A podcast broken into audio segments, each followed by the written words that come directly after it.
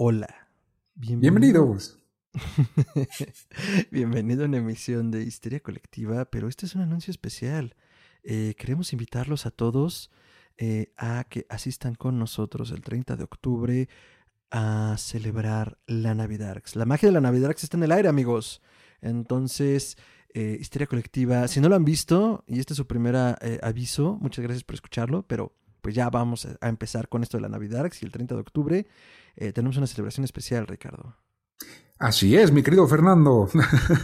Eh, no, pues sí, gracias por primero por ponerle clic a este episodio, pero sí queríamos avisarles que eh, el 30 tenemos un evento que queremos vivir con ustedes para celebrar el Halloween como se debe. Entonces, eh, lo primero es que a las 7 de la tarde, de la noche, no sé si es tarde o noche, pero el chiste es que a las 7 empezamos una transmisión, transmisión, ah, aquí en YouTube, o si estás en Spotify, te pasas a YouTube eh, es un evento en vivo, nomás le pones clic y empieza a reproducirse y vamos a estar contando las historias más macabrosas que ustedes nos manden.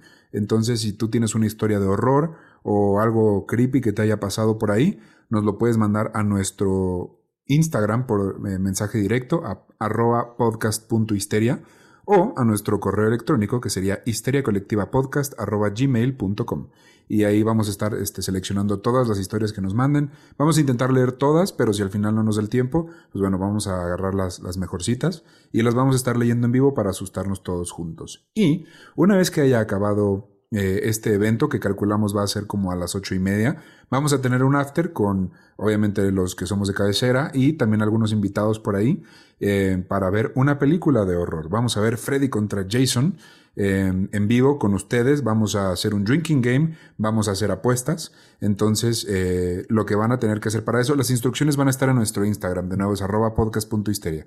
Pero básicamente lo único que tienen que hacer es crearse una cuenta de Discord y el día del evento darle clic al link que les vamos a compartir y ya, nada más disfrutar del evento. Si hay eh, otro paso por ahí que tiene nada más que meterse al auditorio Christopher Lee, gran nombre, em, para que nos puedan ahí estar viendo. Entonces, eh, pues eso, ese es nuestro super evento, estamos muy emocionados y vamos a estar disfrazados, así que se disfrazan con nosotros. Y nos mandan sus fotos y nos taguean en las redes. Pero bueno, ese es el asunto. Entonces ya, ya, ya lo saben, nos vemos el 30 de octubre. Y pues los dejamos con el episodio de hoy.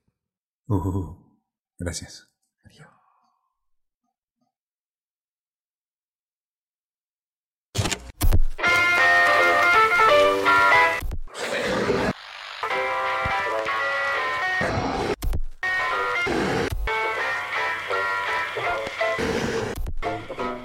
Es histeria colectiva.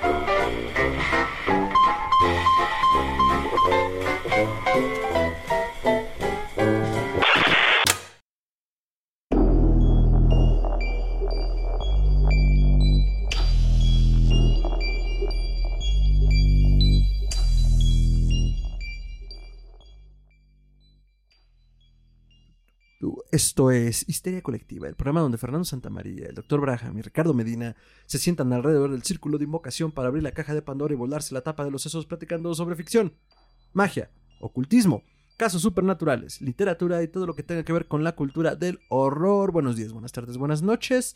Donde sea que se encuentren, a la hora que se encuentren escuchando esto, muchas, muchas gracias por entrar y donar un poco de su ancho de banda para llevar terror a sus oídos.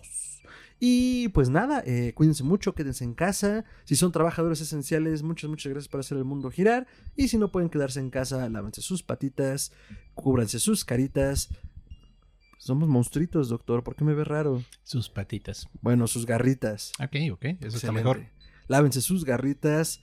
Eh, porque pues ya lo saben, eh, un monstruo, eh, un buen monstruo es aquel que cuida a sus amigos y un buen pirata es aquel que no toma los objetos ajenos. Claro que no, ese es un mal pirata, amigos. yo soy Fernando Santa María y les doy la bienvenida a Evil Incorporated en el piso 33. grabamos en diferentes pisos, hoy estamos en el 33 y pues nada. Todo depende de cuál esté desocupado porque nos corren luego. Sí, luego nos corren. Dirán que es nuestro edificio, pero pasan cosas raras aquí, solo diremos eso por ahora. Esa voz aguardientosa, no es cierto, la más suave del internet, es del hombre, el mito, la leyenda, el buen doctor Braham. Doctor, ¿cómo está? Hola, hola, ¿cómo están? Este, pensé que ibas a presentar a Ricardo, pero bueno, gracias, gracias, estoy bien, gracias por estar aquí, este... dijiste que pues la voz más dulce. Yo dije, pues. No, dije aguardientosa, No, seguro pues, dijiste, "Ay, Sí, esa voz sí, huele a güey. Yo también lo escuché, Bacardi. ya vi el insulto. Está bien, está bien. Bueno, ya grabaremos no, pues, en vivo. Estoy muy bien, gracias. Estoy feliz de estar aquí con ustedes en este día, en esta hora, en este momento. Right here, right now. Excelente, doctor. Y nosotros estamos felices de tenerlo aquí, como siempre. Ahora sí, la voz más aguardientosa del poniente de la Ciudad de México, la barba más tupida de la montaña.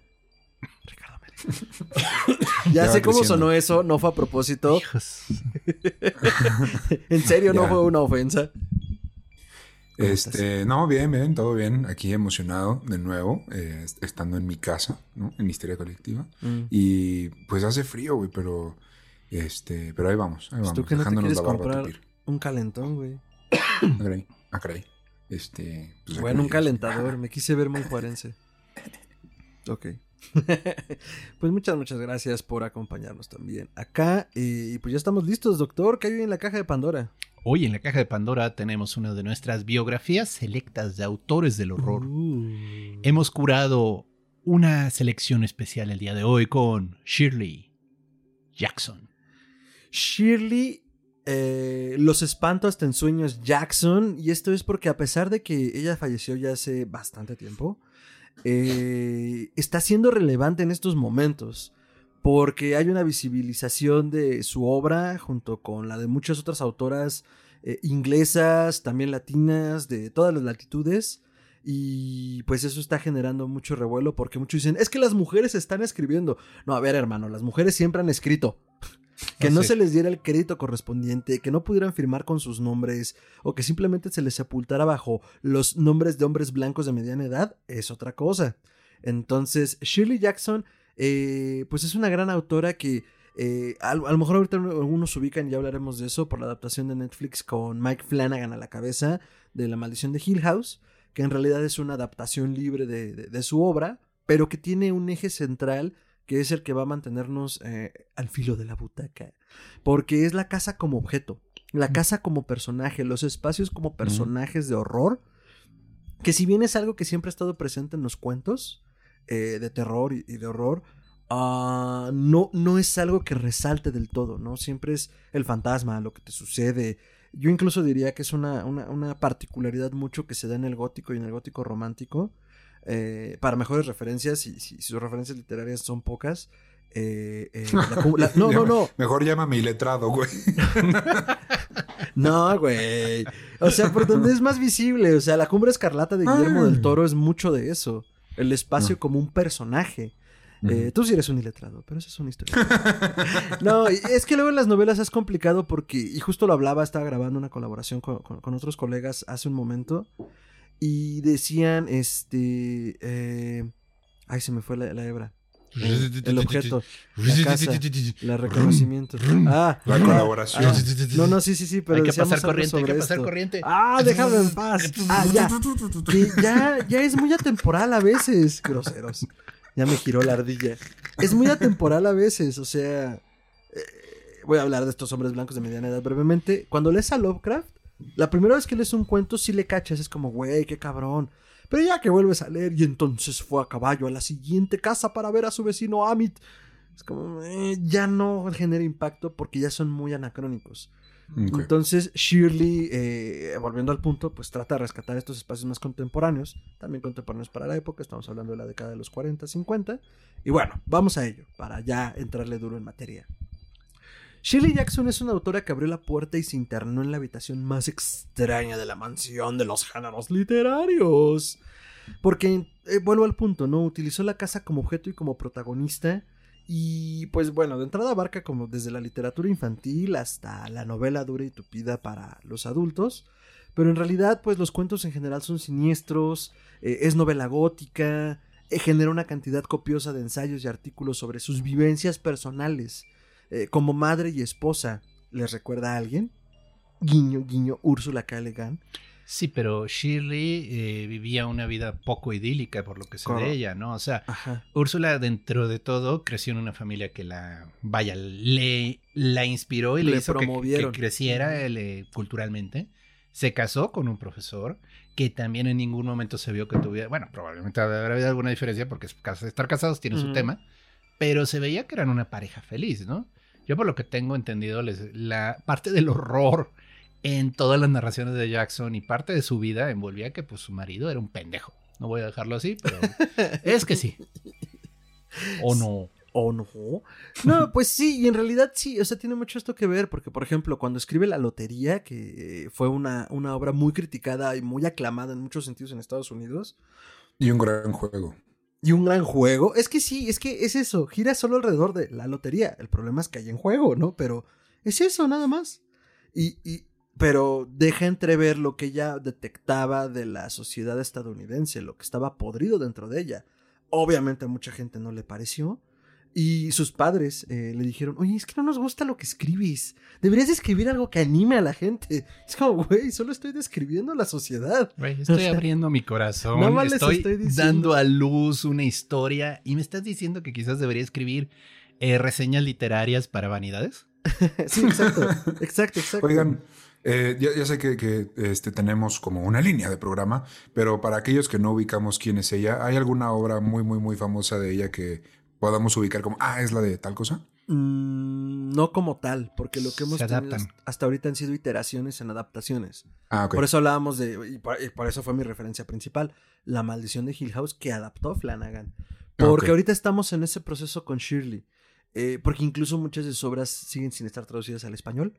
Es, Oh, estamos en eso. es que es incómoda. O sea, no es una narración agradable. Ella trabaja mucho con, pues, frustración. Yo creo que sería como la gasolina. O sea, se, es una profunda frustración con el modo de ser de la gente, la vida americana. Ese, esa vida idílica que te venden de la posguerra, que en teoría todo estaba bien, a pesar de los terrores de la Guerra Fría.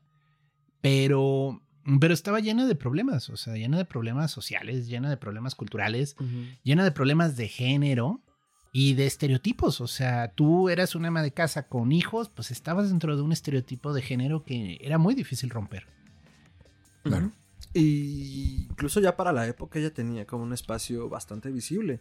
Eh, todos estos relatos, la mayoría, si no es que todos, salieron en New Yorker, en el suplemento. Entonces, este, tenía visibilidad. Pero como bien dice Gerardo, o sea, como estás viendo hacia toda esta parte íntima, porque además el horror es mucho de, y sobre todo el horror escrito, escrito- horror escrito por hombres, eh, algo sucede a nivel colectivo, tengo que resolverlo y normalmente lo resuelvo a punta de putazos. Que era algo que hablábamos de un juego de mesa que me comentabas en la semana, ¿no? Donde el personaje era una Ah, mujer. la novia de Barba Azul está muy Ujú, bueno. Ese es un juego de horror. Y anda mucho también en la casa como un objeto, o sea, como un objeto narrativo. Y mencionabas algo que era muy interesante, o sea, en el personaje eres una mujer. Una mujer con todas las limitaciones de la época, porque está entre como siglo XVIII, XIX, maybe. Y, y, por ejemplo, no puedes hacer cosas como, güey, voy a mover ese librero y le voy a prender en fuego si tiro un 12. Porque tu personaje tiene esas limitaciones en ese espacio, ¿no? Entonces eh, planteabas algo interesante. No es un juego para masculinidades frágiles. Porque si eres un hombre jugándolo, estás acostumbrado tú a resolverlo a cachetadas polleras. Sí, que es un poco lo que decía Úrsula de Terramar, ¿no? De que de que al inicio hizo esta ficción, vaya, es muy buena, pero que la hizo para hombres, era esta fantasía de escape, de poder, ¿no? Correcto. Entonces, bueno, Shirley Jackson nace hace más de 100 años. Ella nació en 1890. Ay, güey, no es cierto. Espera. Lo perdí, lo tenía aquí. ¡Ah! Porque aparte se las 1800. cuentas y dije, güey. Había vaqueros. Deshonora tu vaca, deshonora tu familia. Ay, permítanme. Píldora de Wikipedia, doctor. Chale. 1900, es que iba a decir 1816 y dije, no, perata, esos no son 100 años. Y se me apagó la ardilla. Entonces, naciendo hace eh, más de 100 años, Shirley Jackson nace en 1916 en San Francisco, dentro de una familia de clase media. Eh, digo, teniendo como referente nuestro programa de Úrsula Legan, pues Úrsula no era una familia de clase media, era una familia bastante acaudalada, porque además era cuando la antropología dejaba dinero. Entonces su papá fue un gran antropólogo.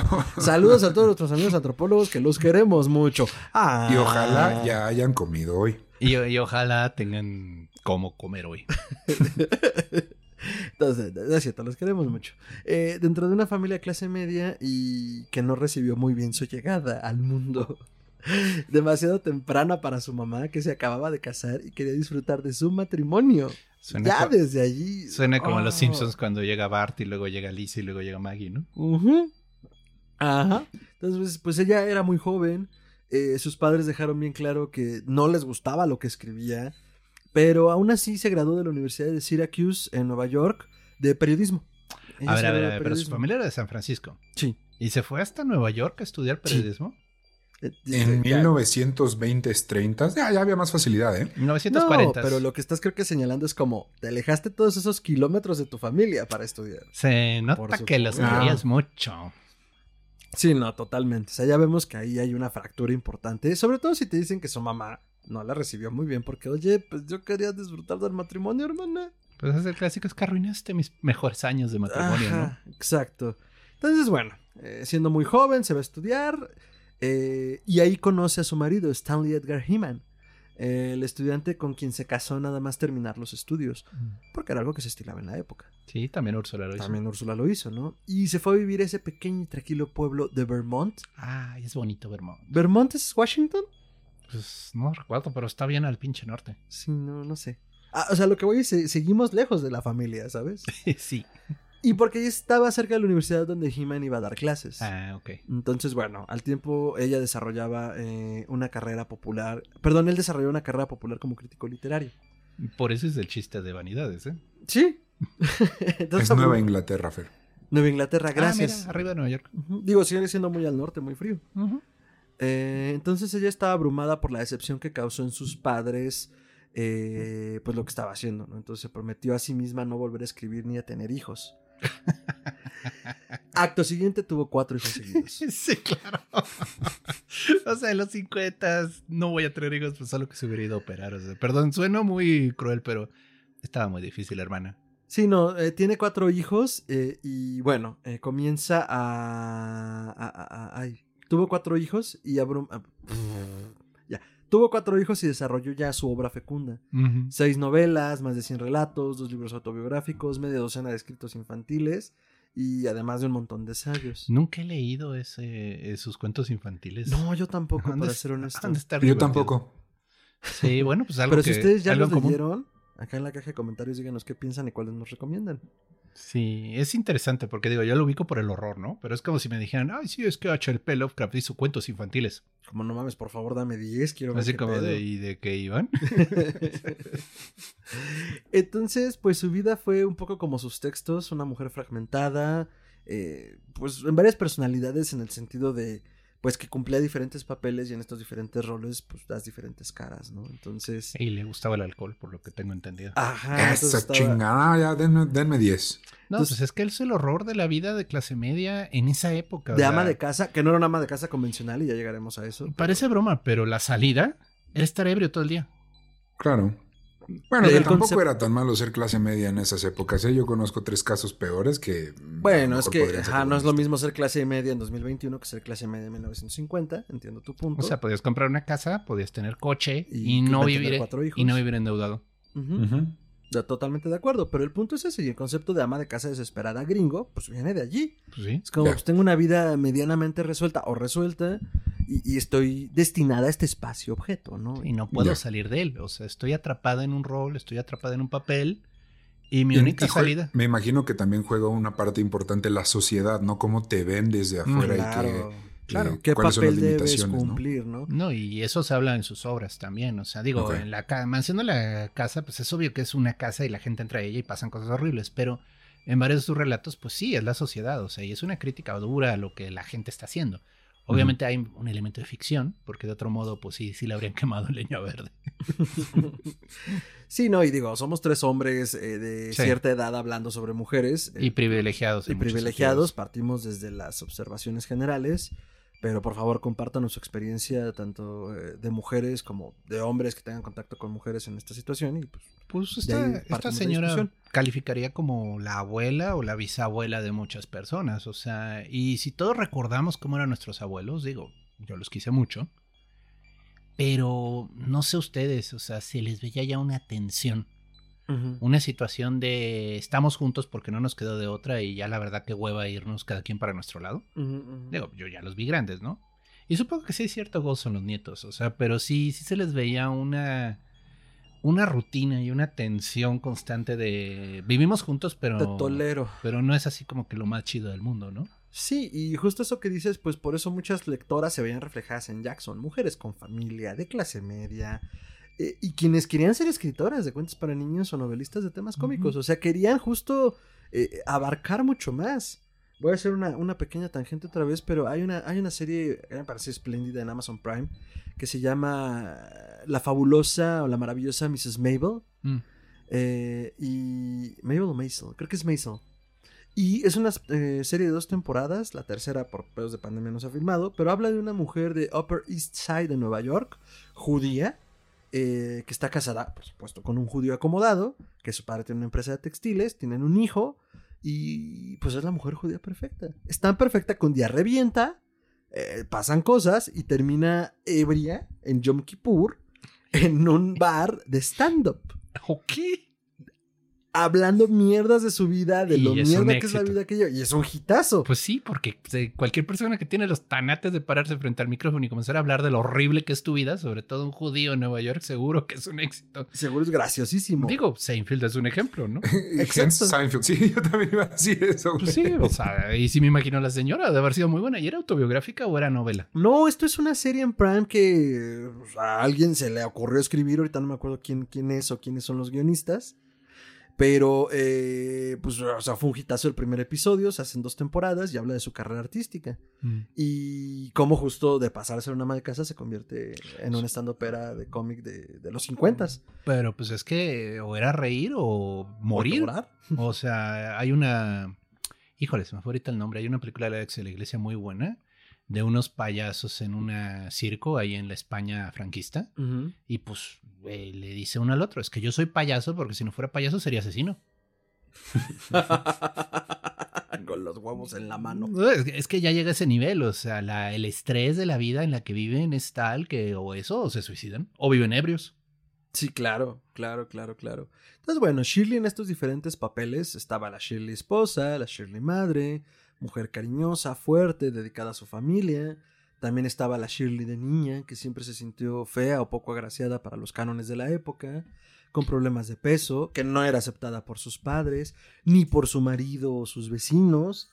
Que era rarita. Pues O sea, sí, era... Digo, tristemente no se conformaba al estándar, o sea, no era la madre silenciosa que hacía todo lo que el marido quería. pues salía de la regla. ¿no? Había hacía novelas que algunas escandalizaron horriblemente a la sociedad Por de Estados supuesto. Unidos. La lotería fue así. La lotería sí reventó venas. eh, ah, y bien, porque justo les puso el dedo en la llaga de aquí y estamos actuando mal, ¿no? Entonces, bueno, también teníamos, por supuesto, entonces a la Shirley Jackson, escritora, que era observadora del mundo, que trataba de entender lo que lo rodeaba, que se podía reír de sus propias miserias, por eso recomendaba esta serie maravillosa. Y bueno, también que conjuraba todos estos miedos en sus cuentos de a mí me aterra esto, ¿no? Entonces, bueno, obviamente la relación entre todas esas partes de sí misma no acabó bien. Le pasó la factura. Eh, tuvo durante algún tiempo dependencia a los fármacos, abuso de tabaco, abuso de alcohol, abuso de comida. Y yo sabía que tuvo problemas de alcoholismo.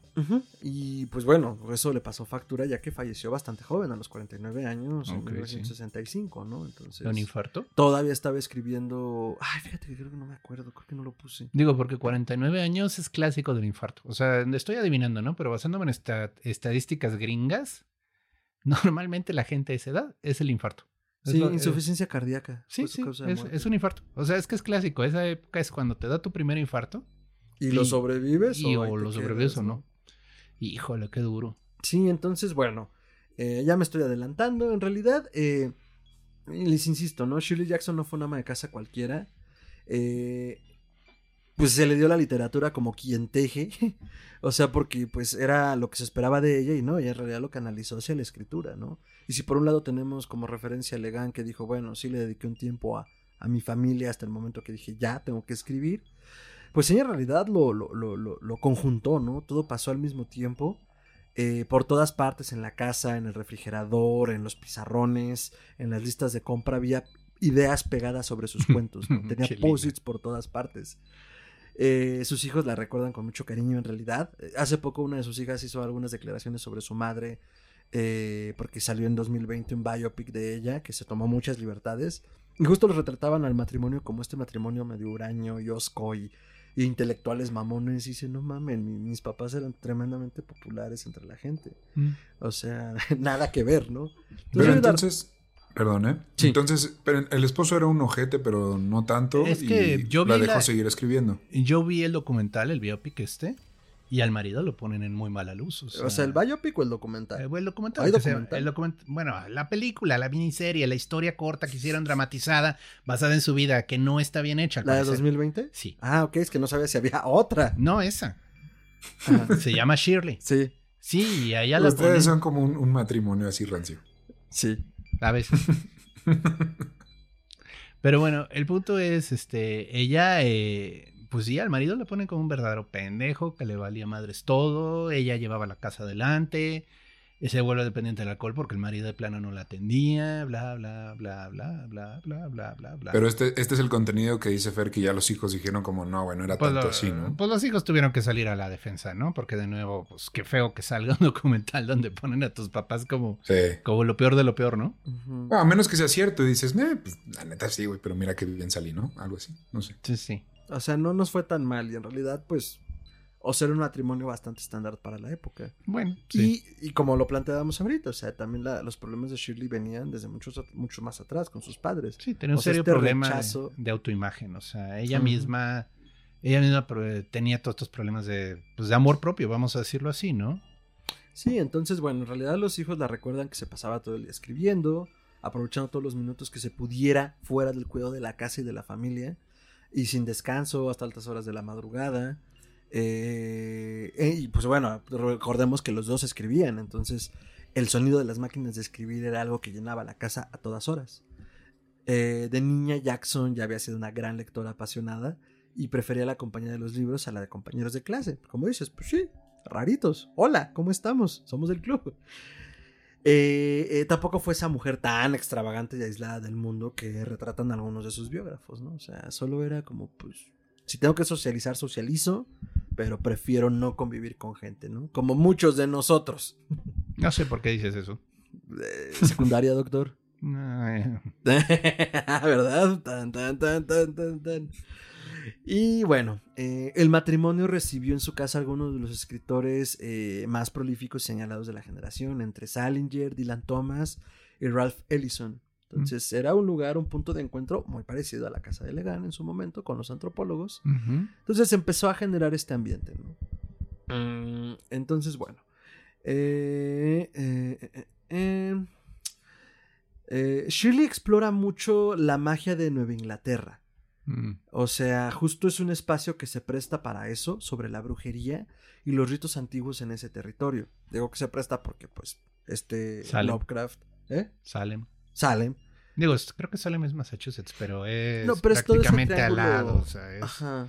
o sea, es una hora en coche.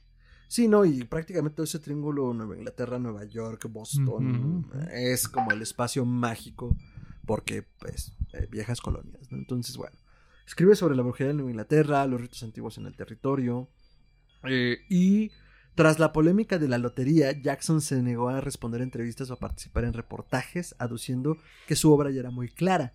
Entonces creo que es un buen momento para que toquemos el desmadre de la lotería, doctor. Híjole, no, pues es que le acusaron de todo, ¿no? Hasta de comunista, me parece, por andar sacando ideas fuera de lugar.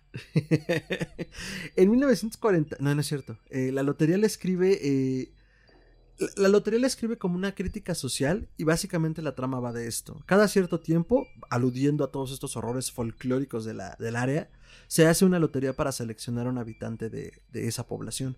Que en re- realidad creo que nunca la nombra. Solo eh, da ciertas características que te aluden a cualquier pueblo de Estados Unidos.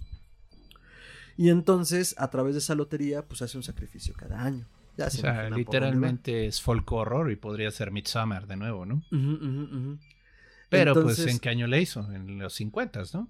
eh, la lotería, denme un segundo. Fechas. Si lo escribió en los 50, pues obviamente la sociedad americana no estaba lista para una historia de ese nivel, o sea. Sí, entonces, eh, pues a través de eso eh, deja entrever como lo que puede suceder de una premisa tan simple. Eh, a ver, denme un segundo. 48. 1948. Ah, sí, no tenía bien la fecha, me espanté. Sí. La escriben al 48. Entonces, un poco lo que decías con Midsommar cuando hablamos de ella. La gente blanca también se puede volver loca, amigos. Esto no es una cuestión de lo- del extranjero. Sí, pero el tenerlo en casa, o sea, el narrar una historia que obviamente no dice lugar, pero podría ser cualquier lugar en Estados Unidos, donde hacen eso, pues escandalizó a todo el mundo, ¿no? Porque nosotros no hacemos eso. Eso es de bárbaros. Es de bárbaros. Los que no son blancos. Entonces recibe cientos de cartas de hombres y mujeres horrorizadas que la llamaban de todo. Pero sobre todo mujer. O sea, esta mujer que se atreve a escribir. Lo, lo, lo, lo divertido está que en esa época alguien se tomó la molestia de tomar un hoja de papel, escribir una carta, pagar estampillas Enviarla, y mandarla. Sí, claro. Porque hoy en día, digo, no paras de trolear gente por las redes, pero digo, ¿qué te cuesta en bytes escribir un mensaje inflamatorio? Claro. Sí, fue tanto su enojo que Que dijeron, se "Me tomaron voy a tomar el tiempo de mi día, alrededor Sí. de una hora, en hacerle llegar mi enojo. Es que los haters son... Sí, Sí, Haters gonna hate, man. Oye, el abuelo Simpson escribiendo esa eh, crítica fuerte a la revista, así, así. Ay, yo cuando le escribía a, a- a Boris Karloff.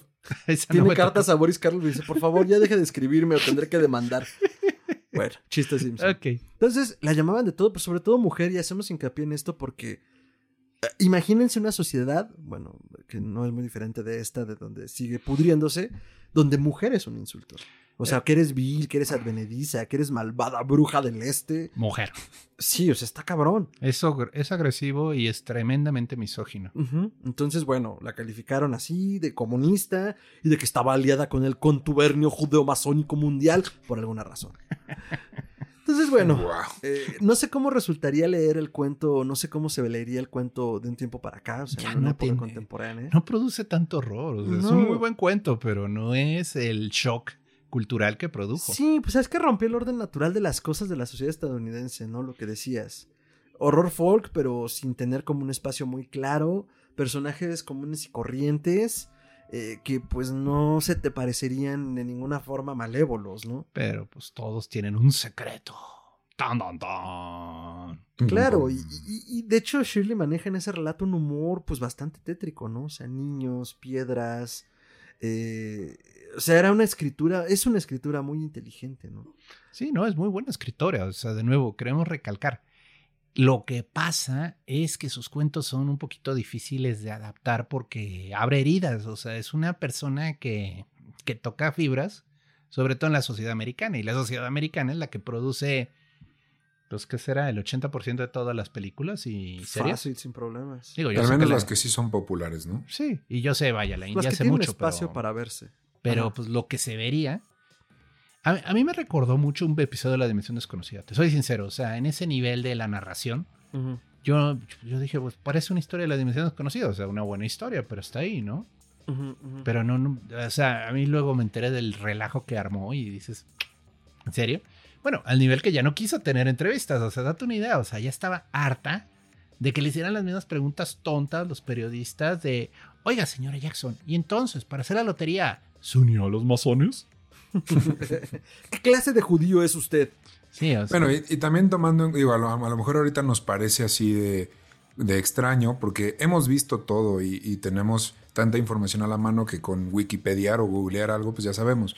Pero en esa época sí era como de, güey, si sabe eso, es porque pertenece a un culto. En eso Y estoy si de acuerdo no hay manera en que lo Eh, sepa. Tienes toda la razón, Ricardo. Fíjate, yo no lo había visto así, pero sí, es no, cierto. tienes toda la razón. Llega un momento en que la gente confunde la ficción con la realidad. Vaya, a Arthur Conan Doyle, en muchos sentidos la gente pensaba que era Sherlock Holmes. Y que estaba narrando sus historias. Que él era Ah, tan es que, inteligente. doctor, es, es- es- eso es cierto. No. Eso es verdad. No, no es cierto. De hecho, el señor tuvo muchos defectos. Pero bueno, otro día hablamos de él. Sin embargo, este es interesante porque la gente pensaba que él era así de inteligente. Y él tuvo varias veces que decirles, oigan, este, eh, no, esto lo resolvería Holmes en un segundo, pero yo no soy Holmes, disculpen. Sí, o sea, es una historia donde yo sé cómo termina. sí, pero así era Qué la loco, gente. claro. O sea, ya te confunde con el protagonista o, o actores, ¿no? O sea, sí llegó a pasar en este, la- las telenovelas mexicanas, producían mucha pasión. Y hubo una telenovela muy famosa, esta me la contaba mi madre, se llamaba Colorina. El punto está que la villana, que es una villanaza de esas de telenovela mexicana que todo despertó pasiones, en una ocasión en el mercado casi la linchan. ah, no Mm. mames. Porque cómo se atrevía a estar tratando tan mal a la Colorina. No mames. Wow. O sea, pero esto ya estamos hablando de tele. Tele. Pero ese nivel despierta pasiones, o sea, ¿sí te explico? Wow. Que la gente no puede entender la diferencia entre la realidad y la ficción. Pues es que mucha gente pendeja. Oh, pues esa sería la conclusión y yo creo que Shirley Jackson toca esa fibra varias veces en su Y por obra. eso la gente se enoja. Y por eso la gente se ofendía. Porque decía, no, yo nunca haría eso. Mira, la- voy a divagar un poco, discúlpeme, pero dentro de lo mismo. Siempre dijimos en la serie de zombie, ay, güey, pero ¿por qué la gente es tan pendeja? O sea, en serio, en serio, yo no, yo no creería que hicieran eso cuando hubiera una invasión zombie. Me flash forward a esta época de la pandemia donde vemos a todos los idiotas que. Comprando Que- papel de baño. No, o las vacunas no funcionan, las vacunas te ponen. No, güey, ¿qué, qué me van a meter, güey? ¿Qué va a traer la pinche vacuna? Acto siguiente le toma a su caguama de la boca. Ah. Sí, o no, no voy a usar este, estas eh, cubrebocas porque son, son un complot, o sea, es de... No es me dejan respirar. Es un ejercicio de control del gobierno, güey, ya cuando ves eso dices, no, sí, sí, sí habría el eso, sí. 5G, es que el 5G nos hace Sí. un daño O sea, tremendo. entonces dicen, no, sí, sí habría esos idiotas en las series de zombies. O sea, ahora sí lo creo. O sea, sí está el tonto que insiste que su mamá se va a recuperar. Sí está el tonto que le abre la puerta a los zombies. Sí está el tonto que se esconde la mordida, porque pues no, no les quiero decir que me mordió, porque quién sabe que me hagan. O sea, sí. O sea, sí, la, o sea, en resumen, somos muy tontos. somos una especie que la verdad Comete muchos errores, vamos a dejarlo así. Entonces, bueno, las historias de Shirley Jackson critican fuertemente este modo de pensar de la sociedad americana, de esta sensación de supremacía cuando en realidad están bien podridos por dentro y pues duele, levanta ámpulas. Además de que la señora a mí me da la idea que no tenía paciencia. O sea, se me da la idea que sí, un reportero se le ponía agresivo y probablemente ella se ponía agresiva. Sí, suena que sí. Digo, Basta ahora, con ahora ver no sus hicimos lo que fotos. hicimos con Legal. No sé si haya algún registro de algún tipo. Sí, sí hay entrevistas, Hay seguro, pero, no sé si así de agresivas, ¿no? No, o sea, pero que se pueda notar como, pues justo como, No, como interactúan. No, basta con verle la foto. O sea, la señora se veía que tenía su genio. O sea, Oye, bueno, y, y después de esta obra la queman, la, la odian. ¿y qué, ¿y qué le pasa? ¿Se hunde o sigue No, sacando? se cosas? vuelve No, famosa. Se vuelve famosa, sigue escribiendo en New Yorker, solo que ella se, ella eso iba con esto, se vuelve muchísimo más reservada. Sí, sí, a Ah. ver.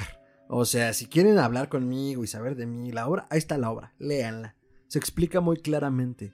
Y digo, pues es que también la presencia de todos estos elementos fantásticos o mágicos de folk horror en su obra, pues une la catarsis de Jackson, la catarsis de Jackson y fuente de inspiración por la lucha doméstica, por su propia vida, por la frustración del matrimonio, por la horrible, la horrible relación que tenía con su madre. Que de nuevo, no tiene que. O sea, los autores sueltan sus demonios de ese modo. Igual y quería a su mamá, o sea, no tiene por qué, por qué solo decir, no, la madre era una bruja, ¿no? Probablemente sí tenía problemas con ella, pero pues vaya, nada que una familia no tenga, ¿no? O sea, que de nuevo, esta serie, ahora que me está haciendo ver esto Fer, pues quizás exageró porque Jackson era muy verbal en algunos temas de esto, ¿no? Sí, entonces, bueno, el punto también es, aunque lo tétrico o lo monstruoso no se hace principal o presente como tal, la desesperación de, los de las protagonistas, pues es lo que te provoca toda esta ansiedad de escalofríos. Voy a rescatar a una autora, eh, Perky Gilman, El papel tapiz amarillo, que de hecho es una obra que no tiene mucho que se tradujo al español. Eh, habla de esa ansiedad y de ese desasosiego y de ese aislamiento. O sea, básicamente es una mujer que tiene un papel tapiz amarillo en el cuarto en el que está recluida por diferentes razones. Y comienza a ver cosas. No El- solo comienza a ver cosas, ve una criatura que vive en el papel tapiz El papel amarillo. tiene una mancha rara que ella comienza a ver como una criatura. Ah, qué pinche miedo, güey. Se vuelve una locura.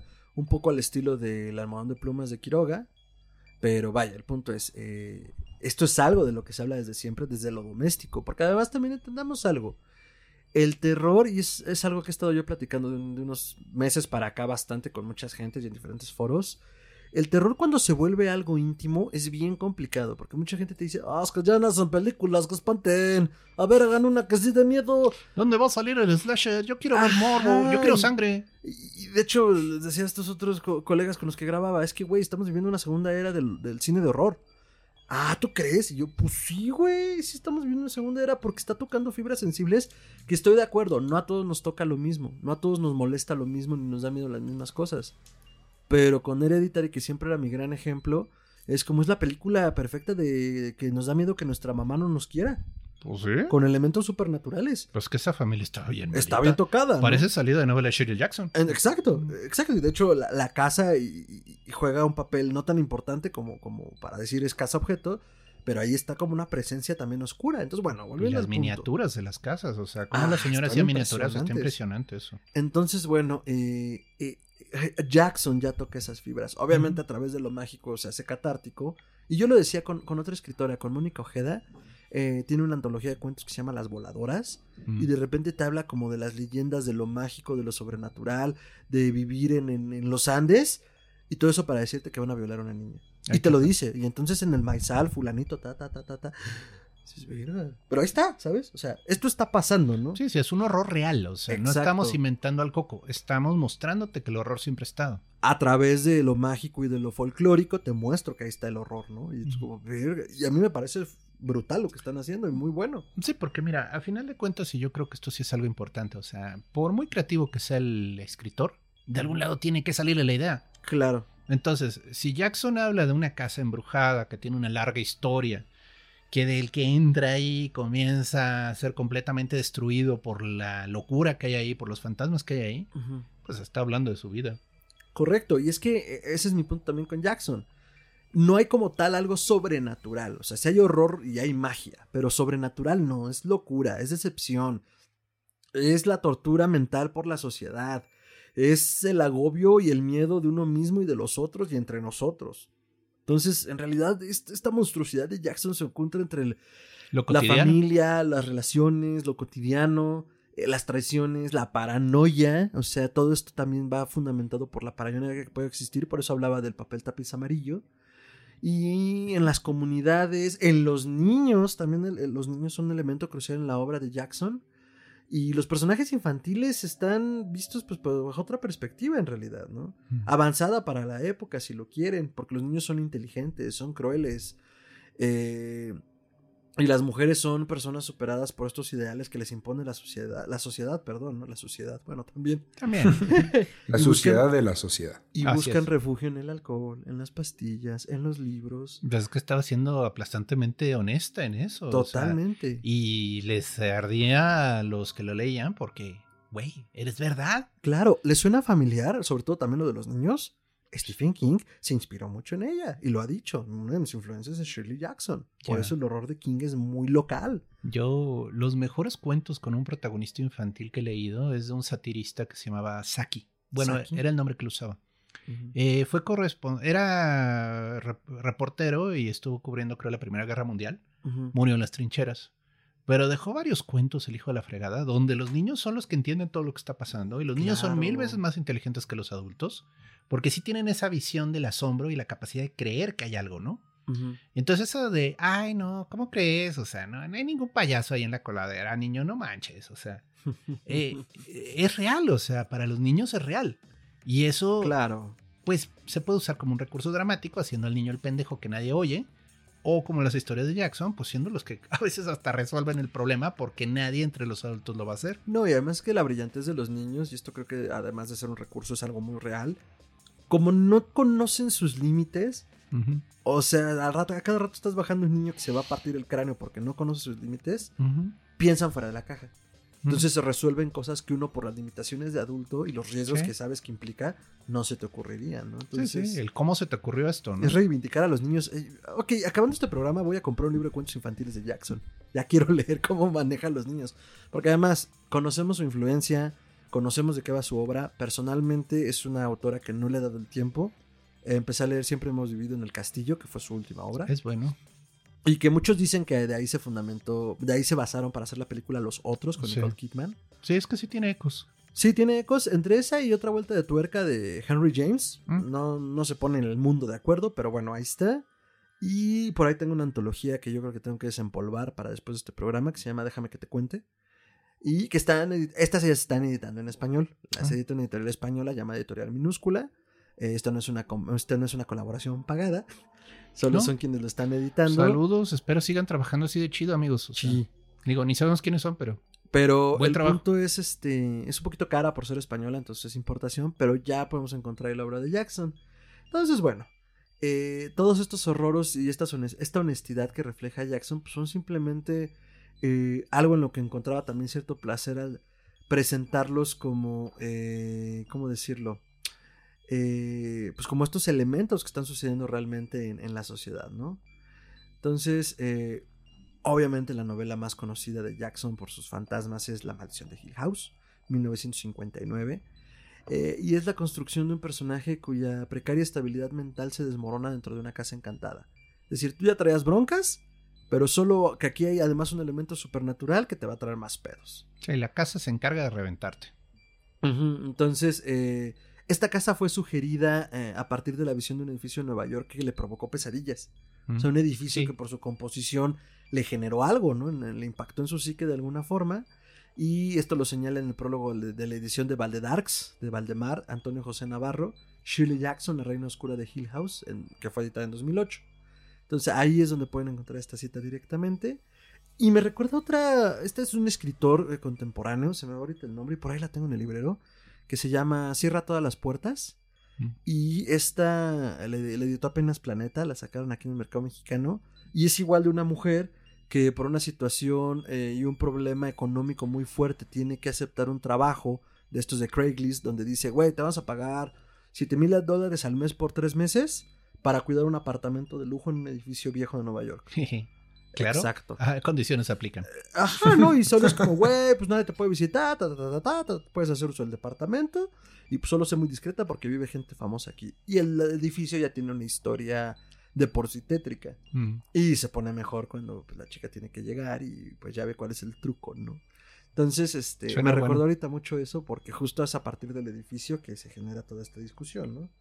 Y ahí, eh, sumando, creo que lo hizo muy bien, güey, porque eligió la ciudad perfecta. Sí, sí, todo sucede en Nueva York en las películas, pero muchas veces se nos olvida que gran parte de sus edificios son viejísimos, güey. Sí. Vie- aunque los vean modernos, muy bonitos y muy altos, Por lo menos la tienen 100 estructura es la original.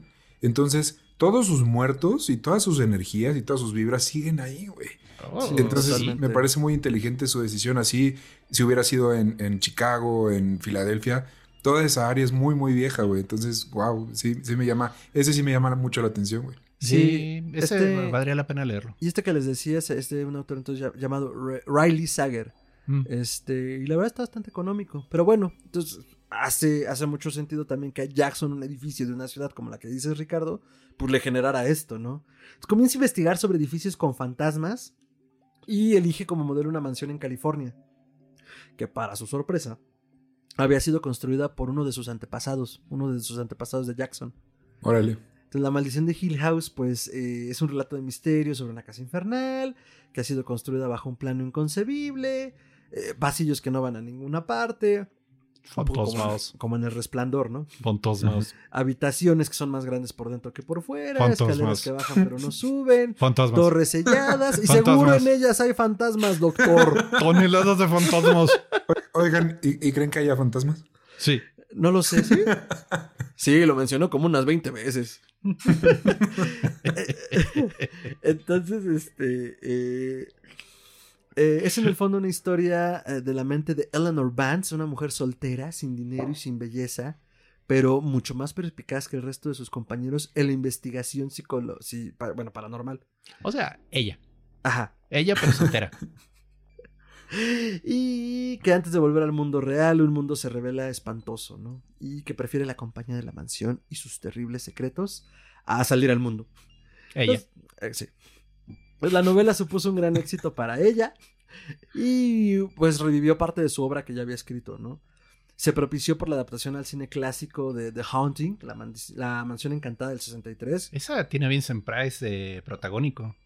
y está dirigida por Robert Wise, doctor. Es que es muy buena. O sea, si recuerdo esa película es muy entretenida. O sea, Sí. Vincent Price es el dueño de la casa e invita a estos eh, gentes, este, entre ellos investigadores de lo paranormal, y les pone el reto. Aguanten en la casa 24 horas. Y bueno. Y pues así se pone, ¿no? Guiño, guiño. Vincent Price te invita a su casa. Guiño, guiño. Que puede mal ir sal, Y- guiño, y, guiño. no hay un cofre con fantasmas encerrados en el sótano, ¿eh? Y de hecho se le considera una de las películas, una de las mejores películas del género fantástico de esa década. Es buena. Está muy Si bien es lo lograda. que creo, es muy bien Sí.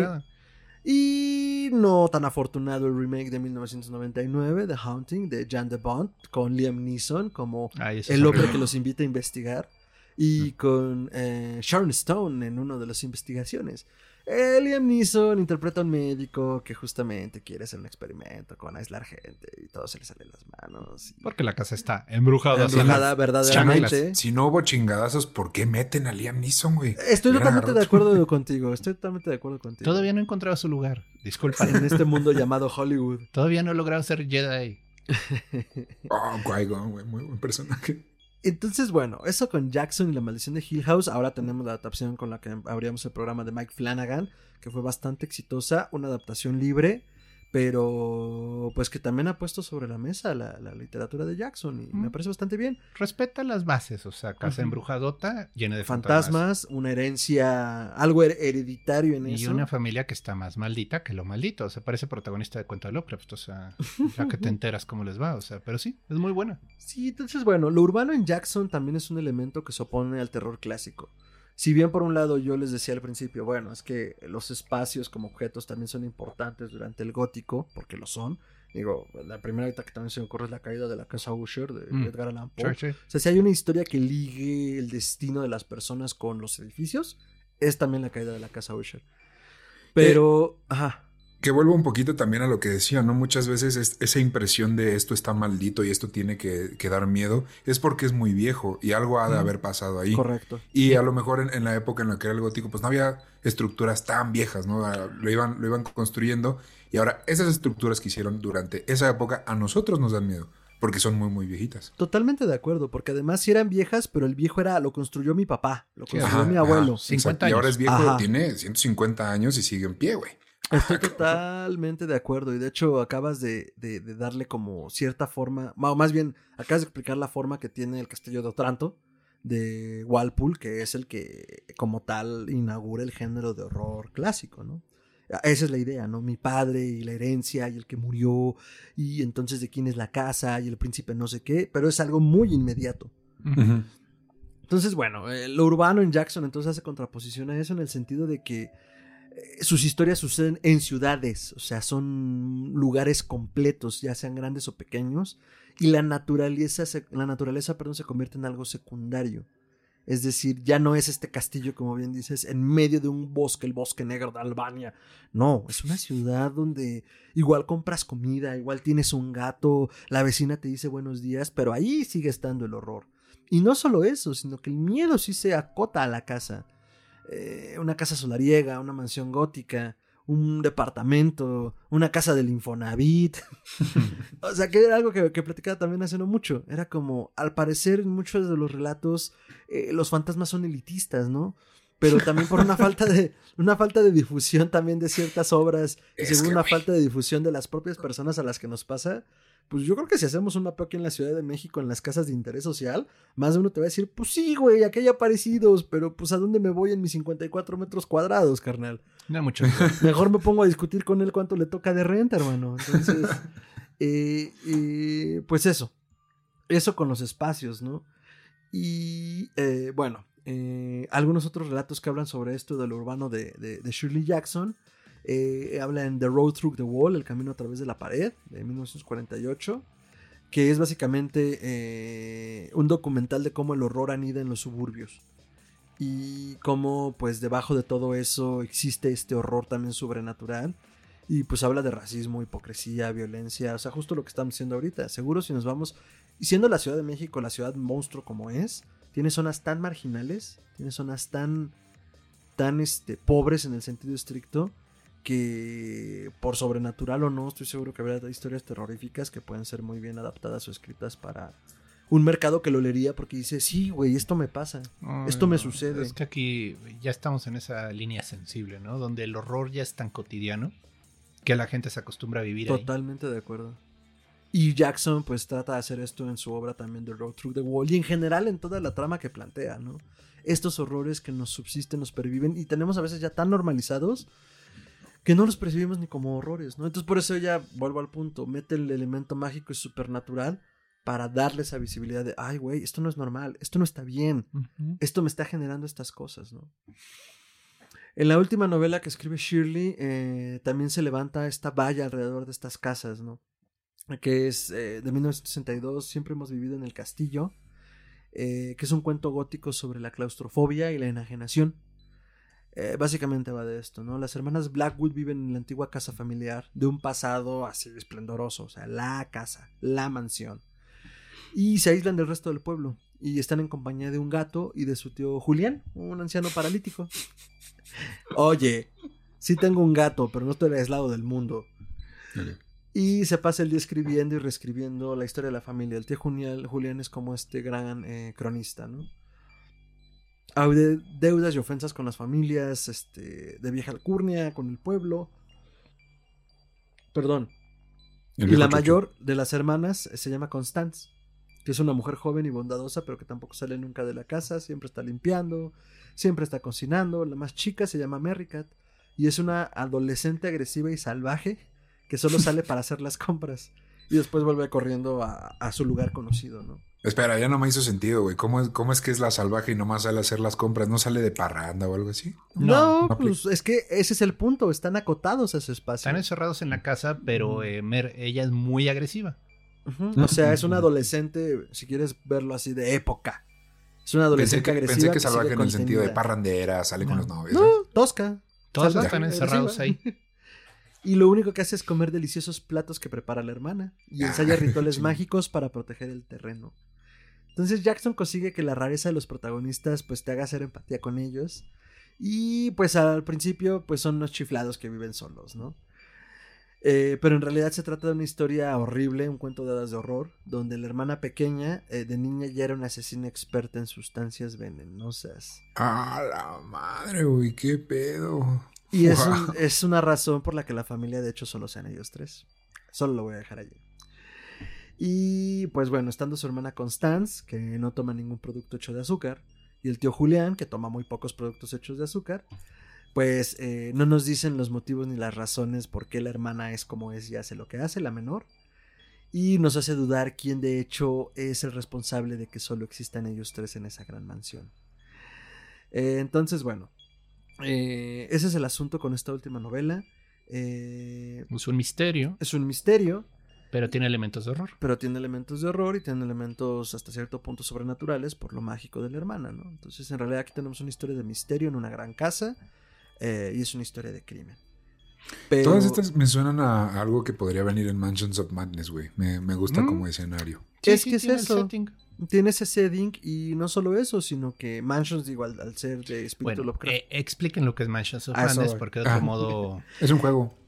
Eh, Mansions of Madness, al ser de espíritu Love- Lovecraftiano, siendo un juego de rol eh, transmedia, es un juego de mesa donde escoges tu personaje, tiene una historia ya prefabricada.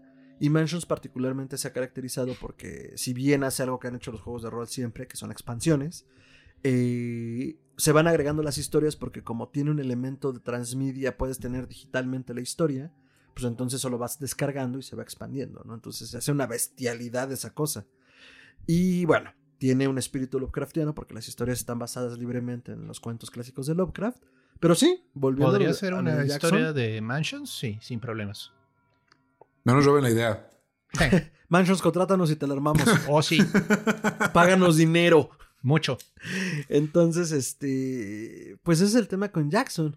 Ella fallece eh, de una insuficiencia cardíaca derivada de el estrés y el estilo de vida que había estado llevando, que ya hemos comentado a lo largo del programa, pero su obra pervive a través de diferentes escritores y al menos los que encontré ahorita la gran mayoría varones, lo cual habla de un reconocimiento importante a una mujer escritora, porque es como sí, o sea, nosotros abrevamos de ella, que podemos pensar desde Richard Matheson hasta Neil Gaiman, pasando por Stephen King, que ya lo mencionábamos, y no solo eso, sino que existe una gran cantidad de mujeres escritoras que yo conozco personalmente que me han hablado de, güey, pues es que la obra de Jackson es crucial.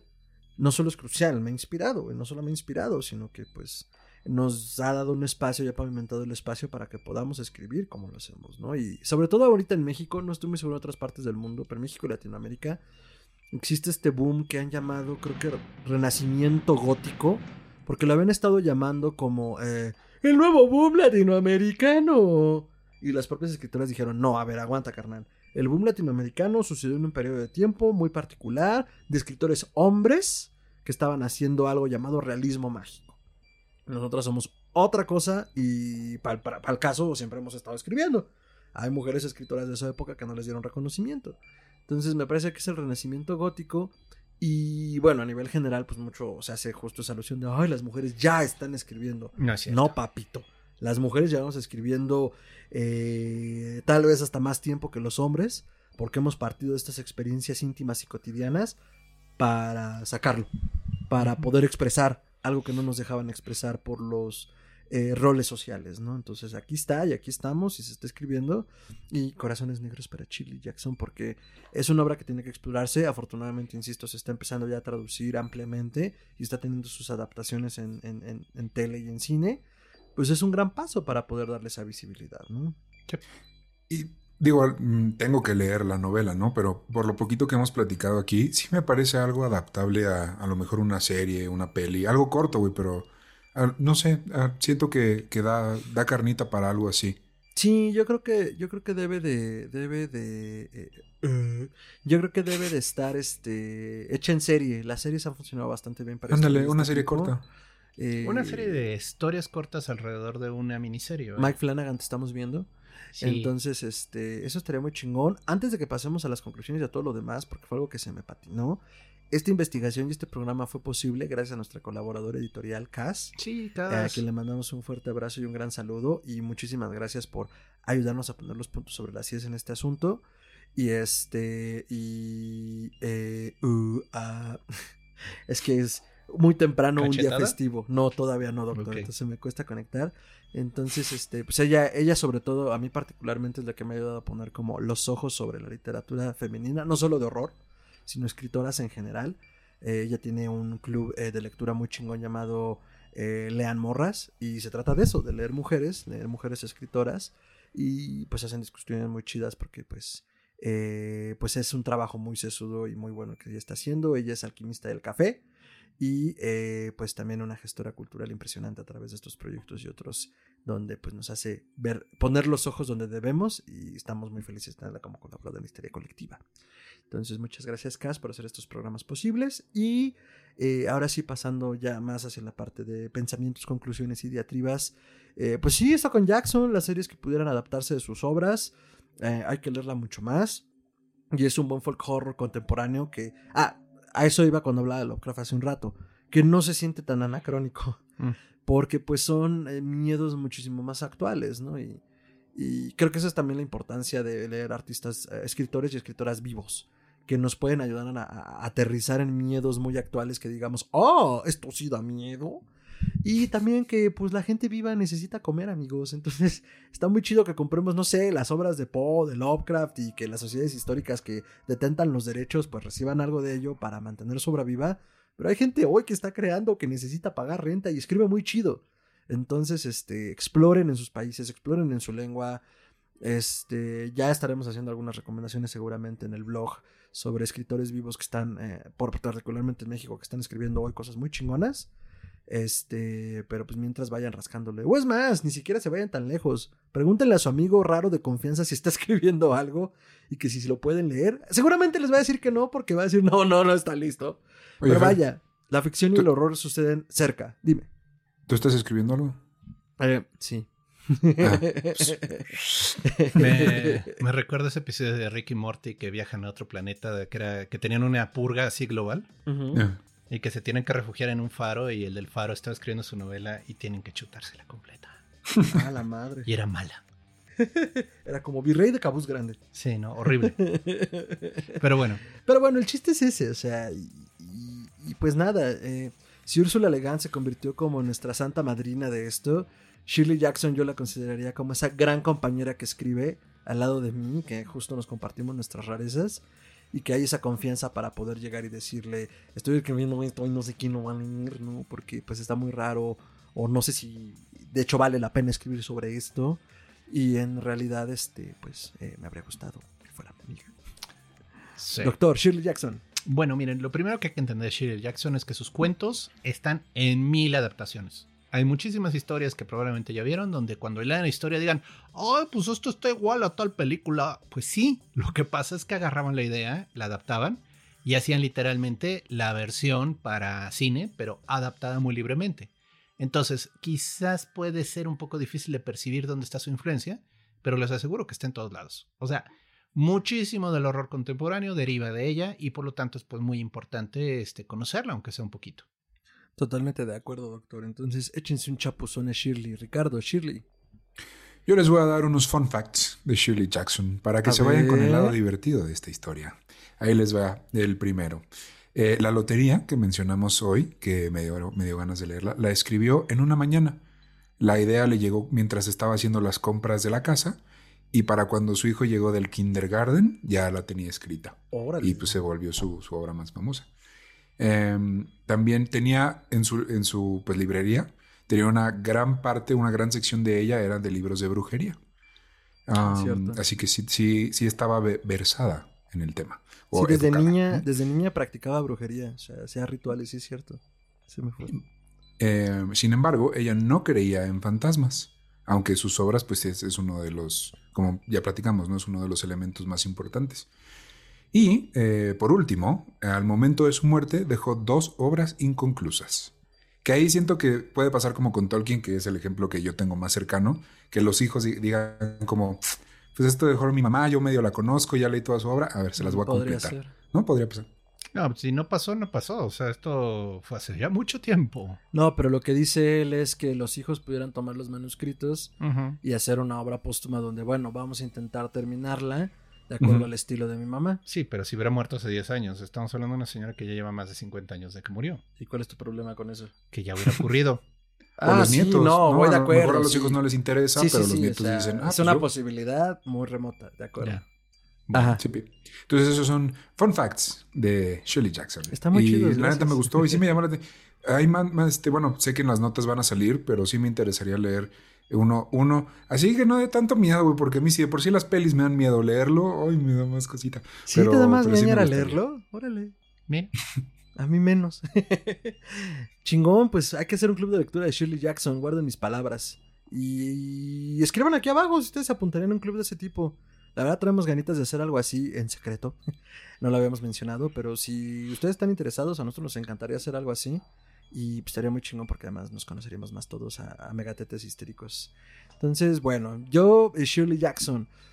Mi relación con ella ha sido como de a poco a poco. Eh, A principios del año tomé justo una masterclass eh, en un espacio llamado el Instituto de Estudios de Horror Miskatonic, de Miskatonic Institute of Horror Studies, que pueden seguir en Instagram. Eh, shout out, eh, porque además son bien chidos. Eh, Es en inglés, es el único problema. Si no le mascan en inglés puede ser un poco complicado. Pero se hacen masterclass a lo largo del año. eh, y en dos semestres. O sea, puedes como comprar todas las masterclass con un pas- pase global. Y pues tienen sedes en Nueva York, Londres y Los Ángeles. Entonces los horarios luego son medio raros. Pero ahí tomé mi primera clase de Shirley Jackson y pues fue impresionante porque justo hablaba eh, la, la ponente en ese momento de la casa como objeto. Y aunque justo Cass era quien me había introducido como al tema en ese sentido de eh, las casas como personajes, pues cuando ya lo exploré con Jackson en esta ponencia fue como, wow, o sea, sí es todo un tema, ¿no? Y bueno, eh, creo que es no solo digno de ser explorado, sino algo que nos va a dar un horror muy diferente de lo que siga de estos años, porque el rescate de ella por ser autora, el rescate de ella por sus aportaciones al horror y porque pues muchos están poniendo su atención para hacer eh, contenidos audiovisuales que es lo más fácil de consumir, pero yo creo que hay Shirley Jackson para rato, entonces que comiencen a clavarse en la textura y cuéntenos qué les parece. Eh, solo como dato curioso también de ahorita lo que dijo Ricardo, de las autoras que he escuchado entrevistas eh, de algunas contemporáneas como Mariana Enríquez, no creen en lo sobrenatural, no creen en lo oculto, pero lo utilizan como recurso narrativo bastante bien. Entonces me hace curioso. Ahorita tengo, tenía a Mariana Enríquez en el, en, el, en el radar. Ponemos a Shirley Jackson en el mismo espacio porque pues su obra es de fantasmas y no cree en ellos. Lo cual pues se entiende porque es solo como la proyección de, de lo que quería decir. Entonces voy a ir escuchando qué dicen otras autoras sobre ese tema porque se me hace interesante que sea su gran recurso por lo que se les conoce, pero al mismo tiempo digan, pues no, o sea, solo es eso, un recurso. Entonces, bueno. Redes sociales, doctor. Pueden encontrar en Twitter como Chuntaromelquisedec, que este es arroba chuntarome. Dense una vuelta por Twitter, es donde participo y comparto más. En Facebook tengo una página que se llama Gerardo Braham, pero la verdad ahí solo subo pues, las notas del programa y los comentarios de este. Excelente, doctor Chuntarome en Twitter. A mí me pueden encontrar como, ay, no, no es cierto, va primero el nene. Ricardo, tus redes. Arroba Tiranosaurio Rix en Twitter, Instagram y TikTok. En Facebook pues no estoy, pero ahí andamos debrayando un poco de otras cosillas, eh, no solo de horror. Este mes sí ando con los slashers, pero, em, pero sí, ahí, arroba tiranosaurio Rix. Excelente. Me pueden encontrar como arroba mantrasaya, es que tiene doble al final. Arroba mantrasaya en Facebook, eh, en Twitter y en Instagram, en Facebook, como facebook.com diagonal mantrasaya. Y eh, pues ya saben, voces en mi cabeza, pueden unirse, está chido el cotorreo, se arma bueno el batidero, horror, magia, ocultismo, gatitos, expedientes secretos y los Simpsons lo hicieron primero. Y pues nada, pueden seguir a nuestra eh, colaboradora editorial como arroba nigromante en, Instagram, eso es con doble arroba nigromante. Ahí casi sube cosas muy chidas, sobre todo del mundo del café. Entonces, ya saben, denle mucho amor cósmico. Iba a decir horror cósmico. Cualquiera de las dos sonó muy mal. Bueno, síganla. y a, a, Histeria pueden seguirlo en Podcast Histeria en Twitter, podcast.histeria en Instagram, Facebook como facebook.com diagonal podcast histeria. Y nos pueden escribir sus comentarios y añadiduras a histeriacolectivapodcast.gmail.com y dense una vuelta por histeriacolectivapodcast.com porque estaremos subiendo más y mejor contenido. Y Podcast Histeria en TikTok. Ah, y Podcast Histeria en TikTok, ya estamos en TikTok, sí es cierto. Eh, otra cosa, ya somos mil en YouTube. Muchas gracias. Eh, ya sé que lo anunciamos en el programa pasado, pero quería anunciarlo de nuevo. Entonces, pues ya van a poder eh, haber más cositas también aquí en YouTube, porque no solo vamos a poder monetizar los videos, lo cual quiere decir que cada una de sus vistas cuenta. Muchas gracias. Sino que también vamos a poder ofrecer otro tipo de cosas a través de YouTube, como videos cortos, comentarios directos en la comunidad de YouTube y algunas otras cosillas como estas cosas, super comentarios, stickers y pues lo que nos vaya habilitando YouTube, pues podrán apoyarnos a través de eso. Mm, conforme vayamos monetizando el contenido en esta u otras plataformas, eh, tengan en cuenta que eso va a ser para ofrecerles más y mejores contenidos. Entonces, eh, pues sigan esparciendo la infección, apóyennos, por favor. Nos encanta hacer esto y es por y para ustedes. Eh, y pues nada, doctor Ricardo, audiencia. Hasta pronto. Nos vemos en la siguiente emisión. Hasta entonces. Adiós.